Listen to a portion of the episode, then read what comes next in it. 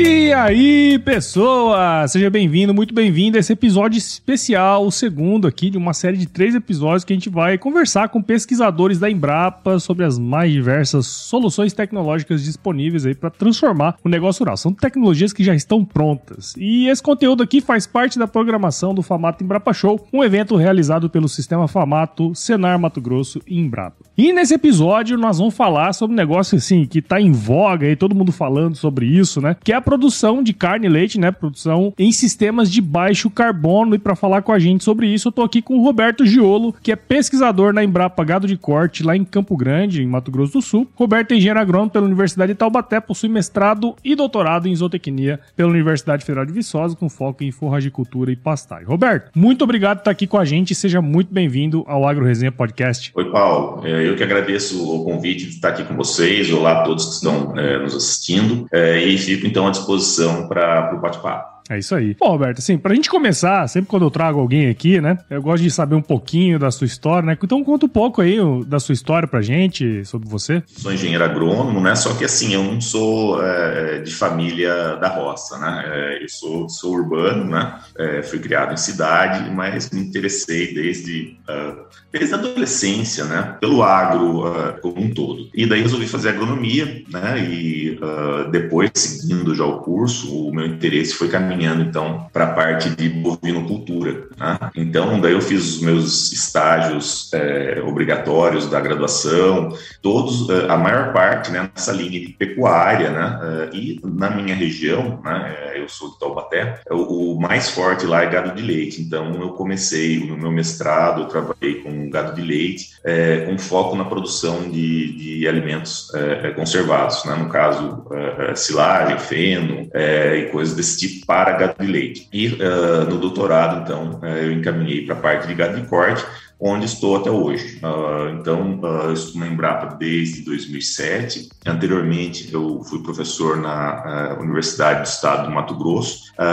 no curso de agronomia, e na Embrapa desde 2007, trabalhando com sistemas de produção, eh, com foco em sistemas integrados né, para a produção de gado de corte. E desde 2011, mais ou menos, eh, ou seja, praticamente quando surgiu, o, desde o início do plano BC, né, que a gente vem então desenvolvendo desenvolvendo aí é, estudos, estratégias nessa linha de uma agricultura e pecuária de baixa emissão de carbono. Bacana, é. Realmente, nessa região de Taubaté, eu lembro, eu, eu trabalhei muito tempo no CPE e trabalhei muito tempo com leite também, né? É, antes da, da, Trabalhei na parte técnica, depois trabalhei também na parte de mercado, né? Levantando preços, custo de produção. E eu fui para a região ali do Vale do Paraíba, né? Onde tem aquela produção de leite ali no, no interior do estado de São Paulo, que é bastante grande, né? E é muito interessante ver essa, essa caminhada. Você morou aqui em Tangará da Serra, né? Que é na Unemate, inclusive, temos o nosso amigo em comum aí, o Ricardo Arioli, né? Também que tá participando desse processo todo do formato Embrapa Show. E é legal ver, né, todo esse processo, assim. Gente, aqui no Agro Resente traz muita gente também que é mais ou menos parecido, né? Não, tem, não vem de família e tudo mais, mas se apaixona, né? O, o agro, a pecuária, enfim, de qualquer maneira aí, é, ela, ela exerce um, um, fascínio, assim, né, pra gente que mexe com isso, né, Roberto? O Brasil tem o agro, né? O, o principal carro-chefe, pelo menos no, no momento, né? O principal carro-chefe chefe da, da balança comercial, né? Então é um, foi um setor que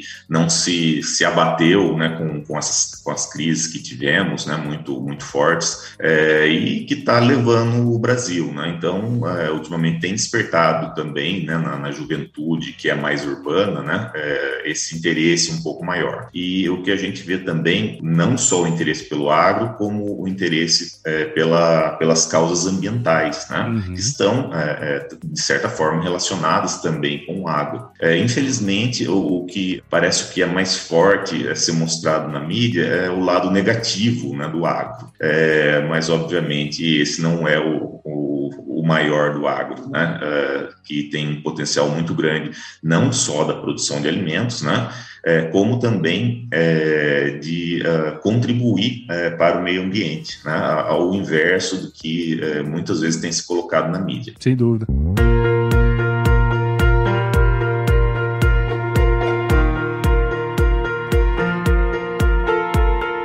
Conhece de fato a pecuária, né, Roberto, a gente consegue distinguir o que, que é verdade, o que, que é mentira, né? Só que num ambiente pequeno ali, no nosso ambiente, é, é fácil a gente falar, né? Mas pensando assim, se a gente for falar aqui de verdade, né? O que, que é falso dentro dessas críticas que aparecem por aí? O que, que é de verdade? O que, que é mito? Teria como você trazer um pouquinho pra gente isso aí? É, bem, vou focar, na, obviamente, na parte da pecuária, né? Que, claro, é, claro. que é o, o, que eu trabalho, né? Mas então, assim, e que é uma das dos subsetores né, do agro é, mais é, é pressionados, né? É, então, assim, o que, que é verdade que está relacionado é, realmente com, a, com, a, com, essa problemática do clima, né? então, o grande problema né, é do, dos pastos mal manejados. Então, esses pastos, sim, né? Então, tem uma, um, um potencial, né? É, de redução do, do, carbono do solo, né, é, com práticas inadequadas, além, né, e no caso, esse, essa, esse carbono que é, é degradado do solo é, vai para a atmosfera como CO2. Né? É, além disso, ainda tem a, a, presença do bovino, né, ou do ruminante, qualquer ruminante, né, não só o bovino, mas é, os ruminantes, então, eles emitem metano pelo processo de, de, é, gestão do capim, que ele ingere para ganhar peso, para produzir. Então, no processo digestivo, há a parte de fermentação, que ocorre justamente no rumen, e a, a fermentação da, da, fibra e do capim é, pelos micro-organismos ruminais, então, produz o metano, que é depois expelido pelos animais, né? Então, assim, tem essa parte natural, o animal não vai, o, o bovino, ruminante, não vai deixar de, de emitir o metano. Agora, nós temos técnicas e estratégias para minimizar as emissões de metano dos animais. É, então, voltando, aqueles sistemas é, que são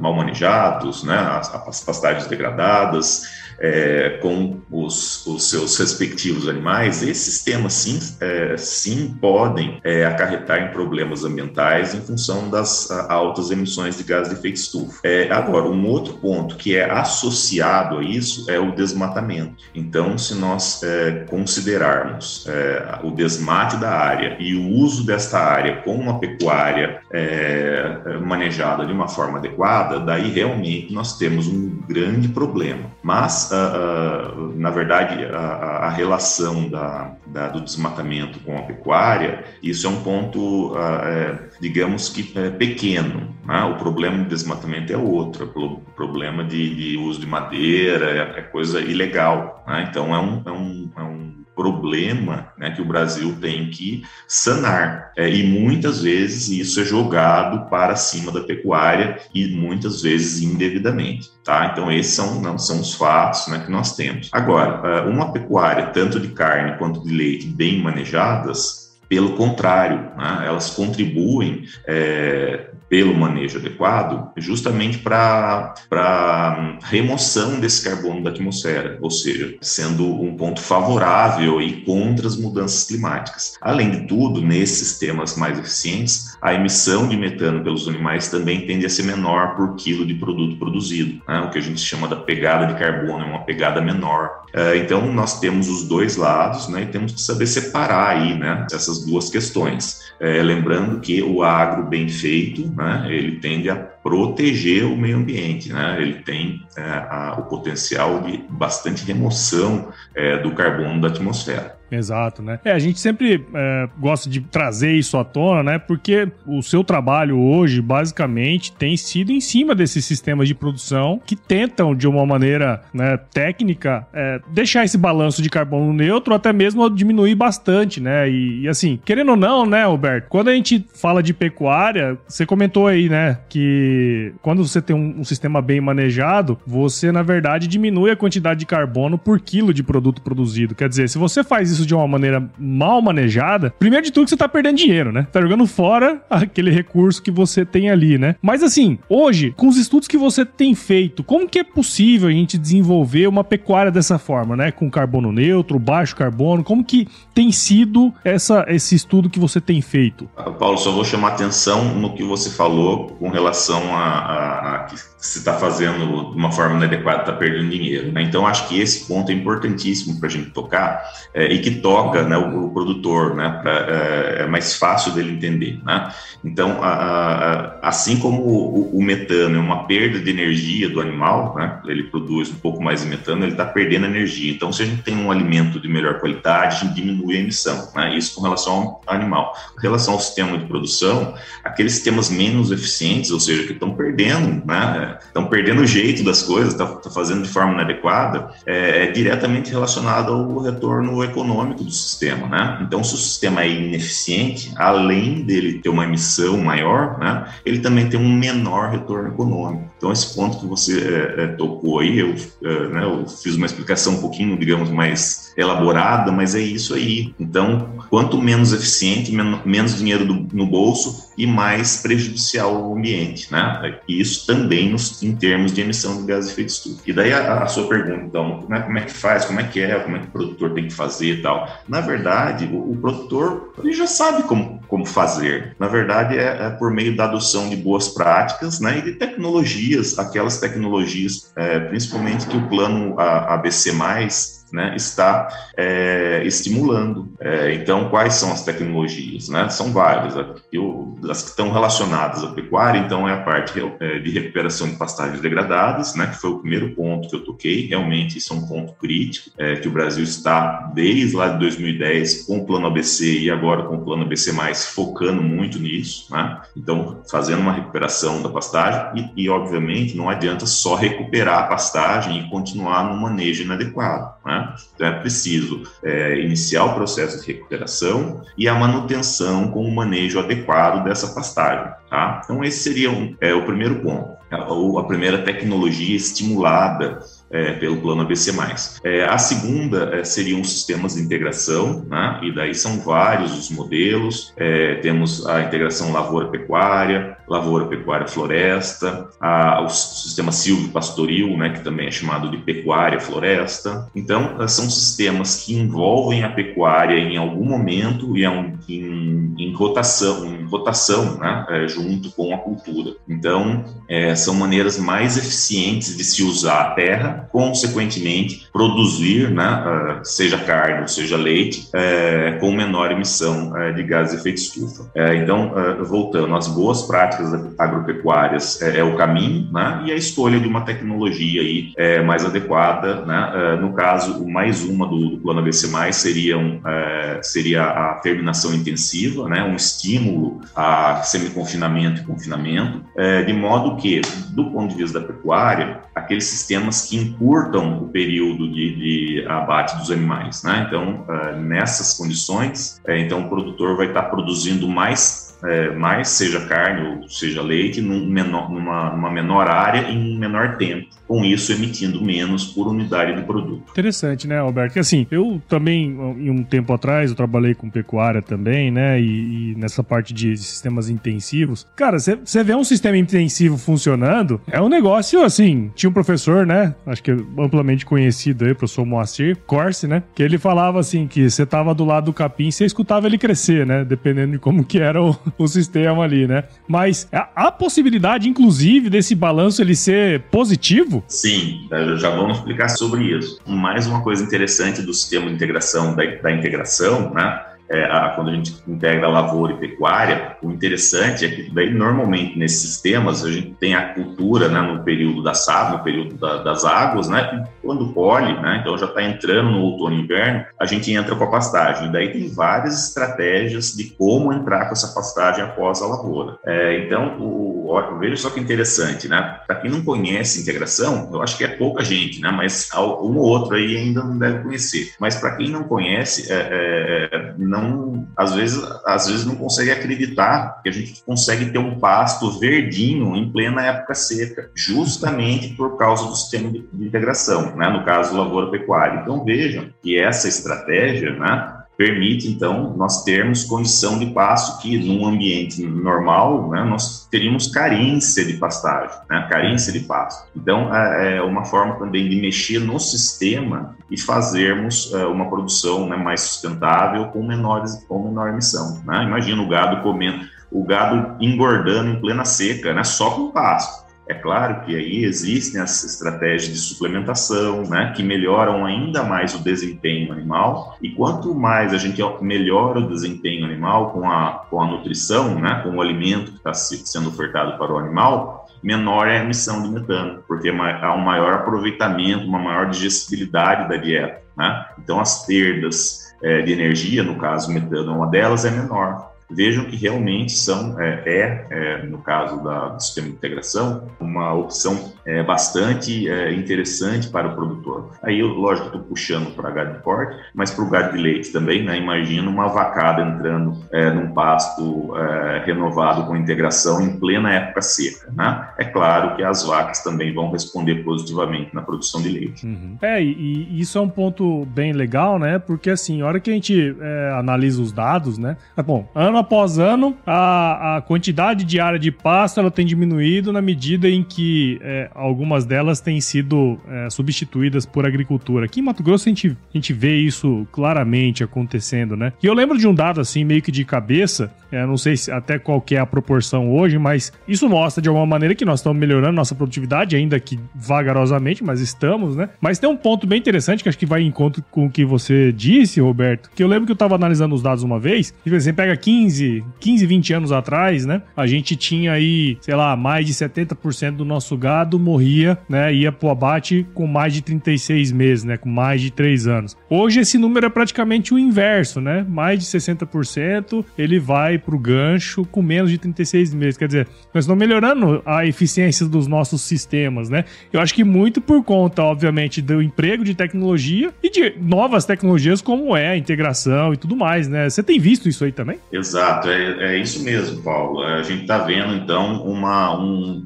um encurtamento aí do, do, do, período de abate dos animais, né? Está diminuindo o, o, período em que os animais são abatidos, no caso, para né, gado de corte. É, mostrando justamente isso que você comentou, né? A, maior, a maior utilização né, de tecnologias é, mais eficientes para a produção, no caso é, especial do, do gado de corte. É, então, a gente vê isso, sim, com, aí no, no, no campo, né? Com é, com, fazendas conseguindo abater animais bem, bem antes de 36 meses, né? É um outro ponto também que contribuiu com isso, né? Foi o boi China, né? A determinação é para animais abatidos até 30 meses, né? Ou seja, menor ainda do que os 36 que você comentou, né? É, e no caso, dar uma palhinha aqui sobre o, os protocolos, tanto carne de baixo carbono como carne carbono neutro, eles também estão é, alinhados nessa demanda de até 30 meses de idade, né? Ou seja, é, não é algo difícil, muito difícil de se fazer, né?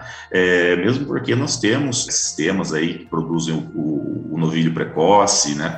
Com até 24 meses, o super precoce, né? Às vezes com que 18 meses, né? Então, é claro que em, em proporções menores, né? Mas nós temos tecnologia para isso é, tranquilamente, né? E a tendência é justamente essa que você comentou, né? As áreas de pastagem é, tendem a diminuir porque uh, uma parte delas é, está sendo incorporado nas áreas é, mais próximas, obviamente, a, a, grandes centros produtores, está sendo é, incorporada pela agricultura e a, a, área restante da pecuária tem sido melhor manejada. Né? Então, realmente, a gente está tendo um efeito que a gente chama de efeito poupa-terra né? ainda maior. É, com um melhor manejo da pastagem, precisando de uma menor área e essas áreas então sendo é, distribuídos aí tanto para agricultura quanto, quanto para silvicultura também, mas em menor escala. Sem dúvida, sem dúvida, legal. E você já até comentou aí agora, né, Alberto, sobre as marcas aí que a Embrapa criou, carne carbono neutro e carne de baixo carbono, né? Que acho que segue um pouco dessa linha aí que você está falando de montar sistemas produtivos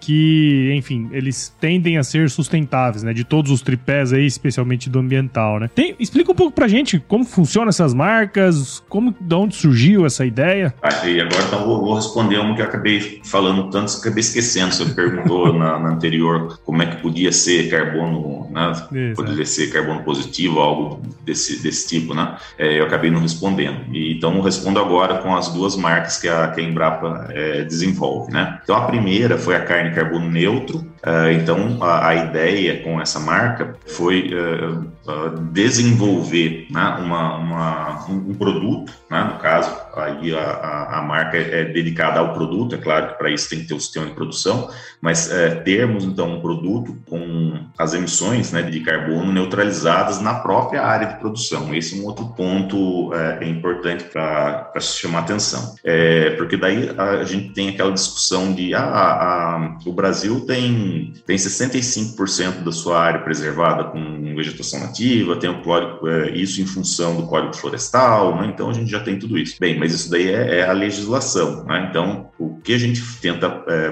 mostrar no carne carbono neutro é o seguinte, que a própria área de produção, é, que já é uma área né, antropizada, já, onde já se realiza agropecuária, ela é capaz de remover mais carbono do que carbono é, que é emitido é, para a produção de gado de corte. Então, essa é a ideia do carbono neutro. Na verdade, até com saldo é, positivo de carbono para o solo, tá? Uhum. Mas é, lembrando que a gente desenvolveu isso lá para 2012, né? Que uh, até as terminologias também foram se aperfeiçoando, né? Hoje a gente já fala em é, carbono zero, né? Net zero no caso. Então naquela época a ideia era fazer naquela área de produção, esquecendo a, toda, toda a parte da legislação que já é, que é obrigatória. Né? Então vejam que a gente está dando um passo ainda muito maior no sentido do ambientalmente correto, porque a gente, tá, a gente não está nem contando com a parte é, das reservas que a, que a que a propriedade deve ter. Né? A gente está falando na área produtiva, a gente consegue fazer isso, né? ou seja, remover mais. De que forma? Daí a gente tem basicamente duas formas de remover é, o, o, carbono da atmosfera. Né? Uma é no, é no, solo, né? e isso se dá através do desenvolvimento da cultura que você está plantando lá. E nesse ponto, a, a pecuária um, é, tem um potencial ainda maior, porque o potencial da gramínea forrageira, da, do pasto, é, em uh, acumular carbono no solo é muito maior do que as culturas. Se a gente for pensar uma cultura aí, sei lá, o milho, soja, é, elas têm o um crescimento aí do que? Uns, uns, quatro meses, cinco meses. A pastagem não, ela é perene e ela vai crescendo, a, a, vai depois, vai, na verdade é o sistema radicular que vai crescendo, vai morrendo, vai crescendo, morrendo, crescendo, morrendo. Esse material vai ficando no solo, incorporado no solo. É esse o carbono que, é, que o vegetal, qualquer vegetal, tira da atmosfera e coloca no solo. E o pasto, né, a forrageira, tem esse potencial maior. Então, esse é um, acúmulo de carbono no solo. O outro é acúmulo de carbono no no próprio produto. E no caso, quem acumula mais carbono né, no, no, ao crescer são as árvores. Né? Então, a ideia do carne carbono neutro é, foi baseada em sistemas é, pecuários que têm o componente florestal, né? ou silvio-pastoril, né? ou agro-silvio-pastoril ou ILPF. Então, nesse caso, né? É, a, a, é, lógico que tem que haver um arranjo de árvores tal, né? uma quantidade de árvores tal, que consiga, então, é, capturar, fixar, sequestrar é, carbono suficiente para neutralizar as emissões dos animais. Então, a ideia é essa. No próprio sistema, você consegue remover mais da atmosfera do que você está emitindo. Tá? Essa é a ideia do car carbono neutro. É, então, essa marca, né, esse selo que vai depois na carne produzida por esse sistema, que seria um sistema silvopastoril ou agro-silvopastoril, bem manejado, é, começou então em 2012, né? e em 2020 ah, a, a carne então foi lançada teve o primeiro lançamento no mercado, que foi lançado então pela Marfrig, a linha de carnes chamada é, a linha Viva Carne Carbono Neutro. Uhum. É, e está disponível em supermercados do, da rede Pão de Açúcar. É, então, uh, com relação à CCN, o carne carbono neutro, né, é, é, já está no mercado. É, em 2018, nós começamos então a desenvolver os estudos da outra marca, que é a carne baixo carbono. E daí teve bastante questionamento, falou assim, ah, poxa vida, um é carbono neutro, a outra não é, né? Mas o que, que, é isso? Uma vale mais, outra vale menos? Como é que é isso? Né? Então, assim, dentro da, da, da, nossa lógica anterior, de que se tratando do próprio sistema de produção, a gente não está tratando da fazenda como um todo, dos, da, da, reserva legal que tem, como eu já disse, né? que isso daí a, a, o produtor e o Brasil vai ganhar mais lá na frente. No momento, a gente não está vendo isso, por enquanto. É, então, quando a gente tem sistemas que não têm árvores, o que acontece? De rápido crescimento, tá? Também não adianta adianta ter árvores de baixo crescimento, como por exemplo a maior parte das nativas, tá? Daí a quantidade de carbono removido no tempo, né, é, não consegue uh, uh, uh, compensar as emissões dos animais, tá? Então, isso no caso principalmente de árvores como eucalipto e pinos, tá? Que, que, que a gente está falando.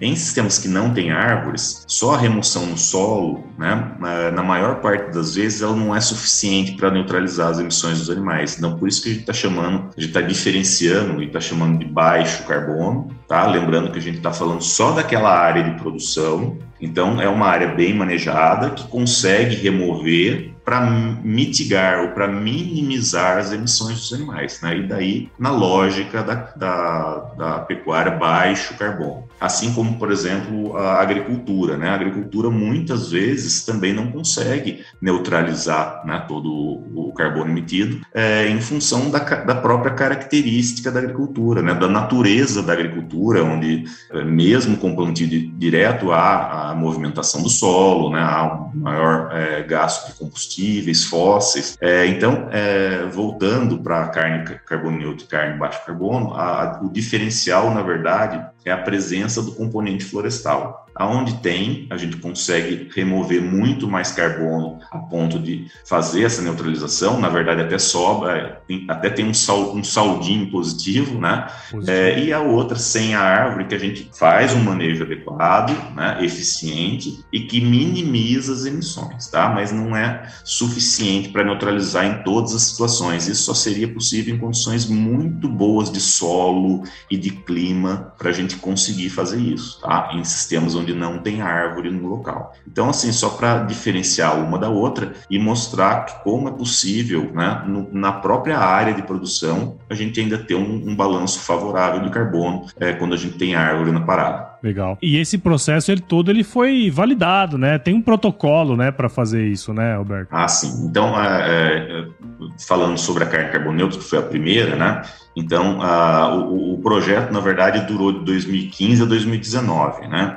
Então, a ideia né, começou lá para 2018, né, é, e agora o projeto em si, uh, quando foi iniciadas as avaliações e validações, né, foi de 2015 a 2019. Então, nesse período de 2015 a 2019, nós instalamos é, oito, uh, que a gente chama unidades de referência tecnológica. Na verdade, é, é uma área é, de, de demonstrativa é, em uma fazenda é, comercial, né, líder na região, né, é, na região onde se pretende a, a adoção. Então nós escolhemos é, é, oito fazendas, né, é, no Brasil inteiro, no bioma Amazônia, Mata Atlântica e Cerrado.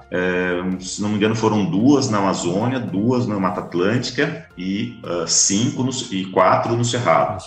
fora as áreas da Embrapa, por exemplo, a nossa área aqui da Embrapa Galho do Corte também é, era uma URT, né? Obviamente não era em área comercial, mas ela também era utilizada para os experimentos e alguns pontos de validação. Então, durante esses quatro anos, é, essas fazendas foram monitoradas nesses três biomas, né? Foram monitoradas, né? Para a adoção do, do, do protocolo, né? Então, a, e ali e, e, é interessante porque é, alguns pontos do protocolo é, foram melhorados a partir do processo de validação. Às vezes alguma coisinha, ah, não, é melhor do, do, do outro jeito na prática. Então isso ocorreu também e faz parte, né, é, essa evolução, né, no, durante o período de validação. E, uh, e culminou então, como eu já disse, né, em 2019 a gente já tinha então, é, pelo menos é, dessas oito, a gente tinha é, pelo menos três áreas que já tinham a produção, pelo menos experimental, da carne carbono neutro, né?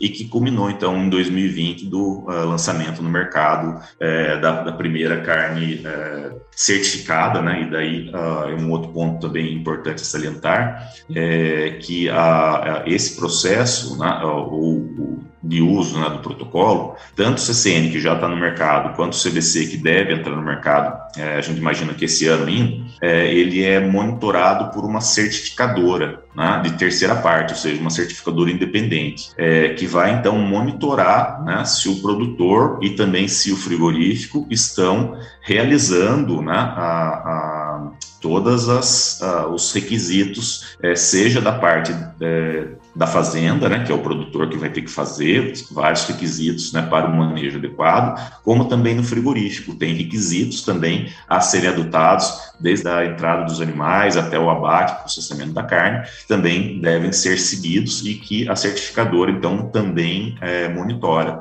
Então, esse processo é um processo certificado, né? E uh, depois de tudo certinho, a certificadora, então, atesta que aquela carne realmente é, passou por todos os trâmites é, do protocolo, tanto na, na, fazenda como também na planta frigorífica. Interessante, né? Porque isso aí, no fundo, né, a gente está mostrando, você comentou, né? Nós vamos ver de fato o benefício do que o Brasil fez nos últimas últimas décadas, mas no futuro, né? Mas um negócio como esse, né, Alberto, ele tem o poder assim de se tornar uma ferramenta muito interessante para valorizar a cadeia produtiva como um todo, né? Isso, a ideia, né, Paulo, é, é inicial, né? Você é, lembrou aí no começo da nossa conversa que lá no, no, começo dos meados dos anos 2000 a gente sofreu muito, né? A pecuária de corte, principalmente, sofreu muito, muita pressão externa e continua sofrendo, né? Isso é recorrente. A gente vê aí é, vira e mexe né, a pecuária sendo, sendo pressionada em função de melhorar os seus índices produtivos e melhorar é, os seus índices ambientais. Né? Então, isso daí é uma,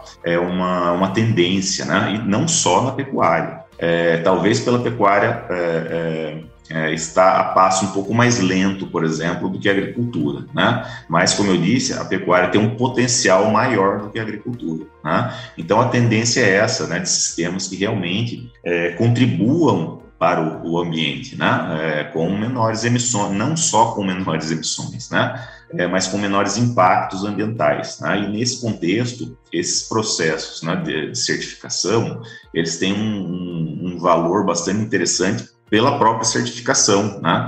Então, a, a, a, a, tendência dos mercados também é essa, né? É, de produtos, né? não só carne, né? que tem uma, uma, um diferencial, e a certificação é um diferencial. Nesse caso, a certificação ainda por cima é, é de carbono. Então, mas é claro, tem é, é né, certificações de, de origem, por exemplo, certificações de raça. Então, todas essas certificações é, é, valorizam mais o produto, né, do que um, do que um produto, é, digamos, comum, commodity. É, então, essa é a tendência não só no, no, quesito carbono, como no quesito ambiental, né, e como no quesito também de preferência de um produto diferenciado no mercado. A ideia inicial, lá em 2012, foi justamente essa, é, é, de valorizar não só o produto brasileiro, né, e esses produtos têm um valor ainda maior em mercados mais exigentes, né, e aí claramente o mercado europeu, né, o mercado japonês, né, o próprio mercado americano, mas o europeu é mais exigente ainda. Então esses produtos tendem a ter uma entrada mais facilitada nesses mercados, né?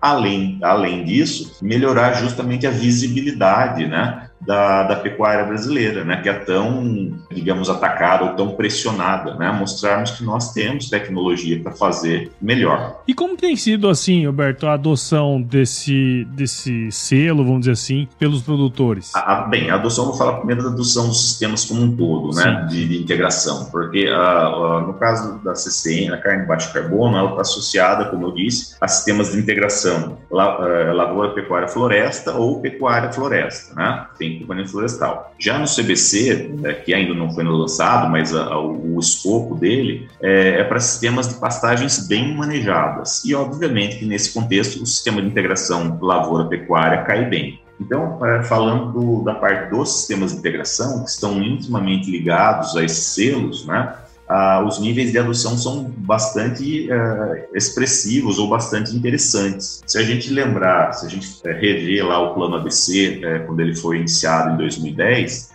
a proposta era de que em 2020, né, que foi o primeiro horizonte do plano ABC, de 2010 a 2020, que em 2020 uh, o Brasil tivesse quatro, um acréscimo de 4 milhões de hectares uh, com sistemas de integração, todos, de todos os modelos, né? É, e a gente tinha 2 milhões mais ou menos naquela época, né? Ou seja, chegar em 2006, em 2020, desculpe, com algo em torno de 6, 7 milhões de hectares. E nós chegamos a 15, 16 milhões de hectares, mais ou menos, em 2020. É, ou seja, a, as metas foram né, é, muito superadas. É, não sei exatamente a proporção, mas a, a, os valores são mais ou menos esses. Ou seja, o nível de adoção foi acima do esperado. Então, isso é interessante para mostrar que o produtor é, gostou, comprou a tecnologia, comprou a ideia, né? É, por estar adotando uma, uma proporção maior do que esperado. E agora, no ABC, que no horizonte de 2020 até 2030, é de aumentar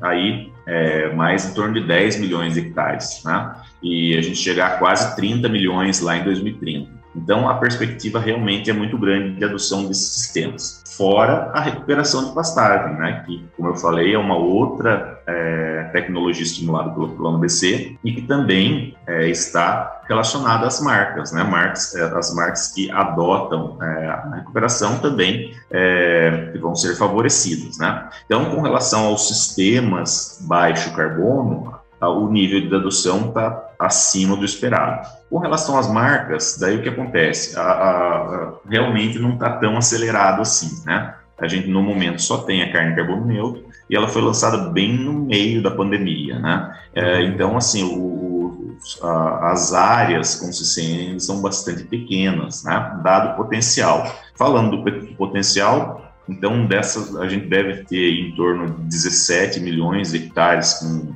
sistemas de integração, em torno, né, segundo as estimativas aí, em torno de 15%, né, desses sistemas são aqueles que têm componente florestal, o que vai dar aí, eu acho que uns, uns 3 milhões de hectares com sistemas que poderiam ser usados com CCN. Né? Então, esse deu o potencial, né? E uh, o nível de adoção, em especial da, do, do, da certificação, ainda é pequeno. É, mas assim, pensando na perspectiva, né, Alberto, assim, por mais que não haja ainda um, assim, como você falou, né? No meio da pandemia, tem todo esse processo também que é, que é chato pra caramba, inclusive, né? Mas tem um potencial muito grande, quer dizer, você pensar aí que tem 3 milhões de hectares e que nos próximos anos a tendência é que a gente aumente cada vez mais a área de, de área com sistemas integrados, né? Quer dizer, é um potencial gigantesco aí pra gente colocar essa carne, carne, esses produtos, na verdade, né? Na mesa da população, né? Tanto aqui interno como externo, né? Exatamente, Paulo. E, e aí, assim, a, e apesar, né, do, eu falei assim, a adoção específica desse selo, mas a, a gente, o que, que, a gente tem visto é, de uns dois anos para cá, né? E é justamente é, na, na, pandemia, né? Apesar da pandemia, né, que foi um problema muito sério para o mundo inteiro, né? É, outras, outras questões, né, foram lançadas, né? A do carbono continuou muito forte, né? E a da, da segurança alimentar e de qualidade do produto, né? Então, além da parte do carbono que a gente está falando, né, do carbono neutro, baixo carbono, é, tem essa parte da a, a certificação por trás da marca também é, valoriza o, o, produto nesse sentido, né? De, de origem, né? Porque é, nesse caso é, a, os animais são rastreados é, é, são rastreados, né, tem um processo de rastreabilidade, né, e a, a qualidade intrínseca da, da, da, carne, né, então tende a ser mais valorizado por esses sistemas de certificação. Outro ponto é que é, o mercado também ficou muito mais um, demandante de novas marcas ou de, de, de, de, ideias de novas marcas, né? Tá aparecendo aí é, não só da carne, né? De outros produtos, não só da pecuária também, né? De outros produtos carbono neutro, net zero, né? Então, a, a, o mercado está muito aceso, está uh, tá muito aquecido né, em relação a isso ultimamente. Tá? Então, é mais uma vez, como eu já falei de tendência de mercado, é uma tendência, né? É, por esses produtos né, é, diferenciados e, e, não só com relação à temática de carbono. Legal, legal. Muito bom. Bom, Alberto, a gente poderia ficar falando sobre horas aqui, né? Inclusive, eu acho que você fala horas sobre isso todos os dias, né, cara? Mas eu aqui aprendi bastante, tenho certeza que quem ouviu aí do outro lado aprendeu bastante também sobre os sistemas, acho que ficaram bastante curiosos aí, né, para entender um pouco mais também, né? Espero que todo mundo tenha entendido aí mais sobre essa questão do sistema de baixo carbono. Queria muito agradecer sua participação aqui. Parabéns aí pelo trabalho de vocês, viu? Ok, Paulo, eu que agradeço mais uma vez a oportunidade, né, de estar aqui com, com você e com o seu público, né? É, é a gente espera muito a, a, atingir ao público mais urbano, né? Porque, é, como a gente começou, conversou no começo, né? É, falar para quem já sabe é fácil, né? É, agora, realmente para o público urbano, que muitas vezes né, é, recebe informações distorcidas sobre o agro, né? Então, eu espero que esse público aí venha a, a, a nos ouvir, a nos, a nos ver, né? E a gente fica à disposição uh, aqui na Embrapa, né? Para qualquer dúvida, é, para um bate-papo aí. Não precisa ser de uma hora, mas de um bate-papo. é, eu fico à disposição, vou deixar meu e-mail aqui, é roberto.giolo.embrapa.br. Obrigado mais uma vez, Paulo. É isso aí, muito bom. Então, para você que está aí ouvindo aí, queira entrar em contato com o Roberto para tirar alguma dúvida, trocar ideia e tudo mais, o e-mail vai estar tá aqui na descrição. Tem mais algum outro lugar aí, um LinkedIn, alguma coisa assim, Roberto, que você tem um pouco mais de atuação? Ah, Paulo, não faz pergunta difícil não, daí é só botar Roberto Giolo aí que vocês vão achar bastante coisa. E tem, é tem bastante coisa também gravada e, é e vários outros programas também, tá? Mas eu acho que o, por e-mail é mais fácil, mais entre fácil. em contato e a gente vai conversando, tá? Mas eu fico à disposição mais uma vez. Eu não posso deixar de terminar esse programa aqui, Roberto, porque assim, ó, o Ricardo Arioli falou que é pra eu fazer uma pergunta para você, que é pra, assim, que eu acho que a gente vai favorecer todo mundo aqui. Ele falou que você é um grande jogador de futebol, é verdade? Olha só, é, é, fogo, né? Os amigos sabem das coisas, né? É, eu sou um grande jogador de futebol, grande assim também, né, Paulo? Nem tanto, mas eu, eu jogo eu gosto muito de jogar, mas é futebol de botão, tá? Futebol de campo já faz um bom tempo que eu não jogo, mas é futebol. Ele tá, ele tá querendo tirar meu sarro, mas é futebol de botão, tá? Mas é verdade, eu jogo, gosto muito desde, desde criança. É, não, quando eu era moleque, a gente participava de campeonatinho de futebol de botão, né? Tenho certeza que você participou de muitos desses, assim, e, é, e era legal, né? Fala a verdade. É, e daí, assim, eu tenho um time, né? É, e assim, apesar, né, todo mundo me conhece como Roberto Giolo, né? Mas meu nome é Roberto Giolo de Almeida e o meu time de botão é desde 1982, deve ser mais velho que você, Paulo. Com certeza. É, é, você é novo, tem cara de novão, deve ser, o meu time deve ser mais velho que você. Fez 40 anos nesse ano e chama-se Almeidense. Então, esse que é o legal do time, né? Então, eu jogo com ele desde aquela época. out. É isso aí. Muito legal, Roberto. Obrigado de novo. Para você que ouviu esse episódio aqui com o Roberto até agora, tenho certeza que você é, viu valor nessa conversa, né? Então considere compartilhar com alguém que queira entender um pouquinho mais sobre sistemas de baixo carbono. É, o AgroResenha está disponível em todos os agregadores de podcast. O podcast ele cresce na medida em que você, que está aí do outro lado, participa junto com a gente. Siga também o Sistema Famato nas redes sociais, basta procurar lá por arroba Sistema Famato. Siga o Senar Mato Grosso também, é arroba Senar MT. Siga Embrapa, arroba arroba Embrapa lá no Instagram e visite o site da Famato Embrapa Show e veja as principais tecnologias disponíveis aí para aplicar na fazenda hoje aí. A partir de amanhã, se você quiser aplicar essas tecnologias, você consegue só entrar lá em www.sistemafamato.com.br barra Famato Embrapa Show. E se você não conseguiu estar presente ao evento lá nos dias 22, 23 e 24 de junho, acompanhe todas as palestras principais ali, a mostra tecnológica também no YouTube do Sistema Famato, que é youtube.com barra Sistema Famato. É isso aí, Roberto. Muito obrigado de novo pela sua participação aqui. E tem uma tecnologia que eu tenho certeza que a Embrapa, não foi a Embrapa que desenvolveu, mas eu acho que ela usa muito essa tecnologia, que é o seguinte: se chover, não precisa molhar a horta aí, viu? Isso aí. Essa aqui é demais, né? E tá, tá chovendo aqui, hein? Aqui na, aqui na minha casa tá chovendo. Boa, coisa boa.